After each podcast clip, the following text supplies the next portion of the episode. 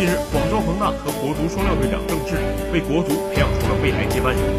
八月二十号是郑智三十九岁生日，他依旧奋斗在中国足球的第一线。而他的儿子郑子怡今年十岁，最近参加了广州一项 U 十二比赛，举手投足父亲神似，颇有大将风格。郑子怡很小就开始训练足球，并进入恒大校队训练，踢中场中路位置。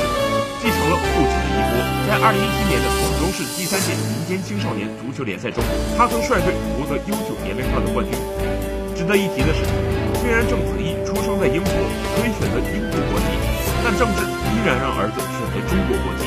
由此可见，郑智一家人对祖国的热爱有多么浓厚。